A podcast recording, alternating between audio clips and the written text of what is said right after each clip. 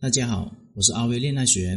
如果你碰到情感问题不懂的话，可以添加我的微信账号幺五九七五六二九七三零。有问题的话，可以在微信上面跟我说。为什么说男人会出轨一个方方面面都不如自己的女人呢？其实呢，男人和女人呢对不如的理解呢有一定的偏差。你认为自己颜值、身材、学历、年纪样样比那个女人更好？也许在男人眼中呢，另外一个女人身上有他想要的征服欲、刺激感、新鲜感、生命力等等。我有位学员呢叫小卢，小卢找我咨询的时候呢，愤愤不平的说：“我跟他呢恋爱了五年，我却败给了一个哪个方面都不如我的小助理。”小卢呢是一个漂亮、独立又好强的一个女生，和男朋友小薇在一起创立了一家公司。小薇是一个幽默风趣的男人。他们第一次见面就把小卢的话题夹子呢打开了，在第一次吃饭的过程中，小薇还帮助小卢幽默的点了一杯奶茶。小卢很诧异，而小薇呢温和的一笑。刚刚的干卧吐呢比较辣，感觉你胃有点受不了，这个呢可以缓解一下。小薇一下子呢就走进他的内心里面。吃完饭以后，小薇主动的要了小卢的联系方式，两个人一来二去的交往。感情迅速的升了温，甚至还没有结婚呢，就合伙创立一家公司。创业的初期，两个人的心思呢都扑在工作上面，恋爱的甜蜜也在创业的艰难中慢慢被消耗掉了。公司越做越大，扩充了办公室之后，他们招了一个助理，负责处理一些琐碎事情。这个小助理呢，有邻家女生的一个气质，说话温温柔柔的，总是招人怜爱。有一段时间呢。公司出现了危机，小卢呢大受打击，低迷了一段时间，性生活呢也逐渐减少了。但幸好呢，小薇积极乐观态度呢影响了小卢，小卢的心态才开始慢慢好转起来。小卢呢一方面在整顿的时候，另一方面却无意中发现小薇还有小助理的暧昧聊天。小薇背着小卢给小助理呢租一个房子，办了签证，带他出去开会，还有出差。当小卢呢在车上面发现避孕套的时候，这个时候让小卢一下子失去了理性，他踹破了小薇还有小助理之间的调情还有暧昧，两个人之间的关系呢也降到了冰点。但是小卢思前想后，依然很难相信各方面条件都如此优秀，甚至能够独当一面的自己呢，居然输给了哪个方面都不如自己的女人。他就很认真的问我一个问题。以后怎么做才能够在以后的爱情当中战胜这类的绿茶婊？但是现实生活当中呢，仅仅让自己呢变得更加优秀是远远不够的。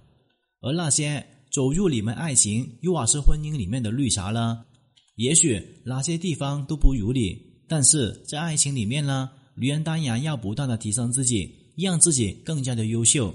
但是光有优秀呢，就一定能够拥有一段稳定持久的爱情吗？未必，女人能够独当一面，也需要懂得设下一个盔甲。小卢的能力还有魄力都足够优秀，这种大女人的气场呢，让她在工作中能够独当一面，游刃有余。她总会不自觉的要求男朋友也按照她的轨道还有效率去办事，甚至还帮助他安排好一切的工作。有的地方呢，干脆自己上手，亲力亲为，这就让男友呢觉得她不需要自己了。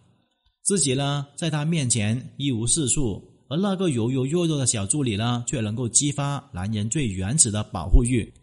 小卢在我的教导之下，终于反省了自己：我是他女朋友，并不是他妈，不需要事事帮助他处理。我也要他觉得我需要他。在爱情当中呢，你能够独当一面是没有问题的，但是你必须要懂得适当的设下你的盔甲，适当的示弱。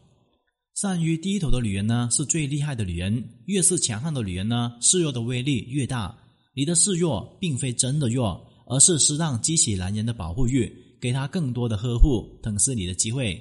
只有你懂得示弱呢，才能够顺理成章的和男人进行一个小鸟依人的撒娇，还有沟通，享受爱情还有婚姻带来的甜蜜。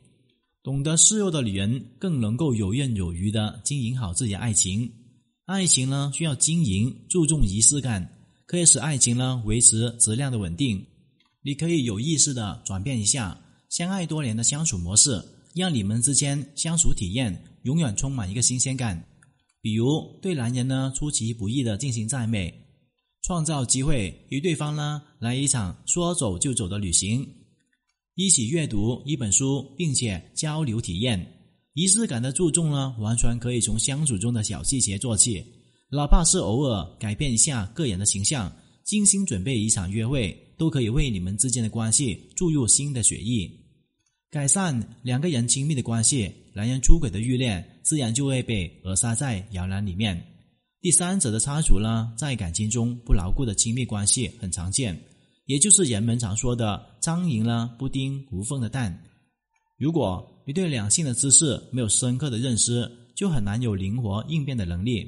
让第三者呢一旦插足了，你更不可能有强大的内心去挽回自己幸福。打得过流氓，斗得过小三，这虽然听起来呢有些无奈。但是，学会几招应对第三者的办法呢，还是有备无患的。今天的课程就聊到这里。如果你遇到情感问题解决不了的话，可添加我的微信账号咨询任何的问题。感谢大家收听。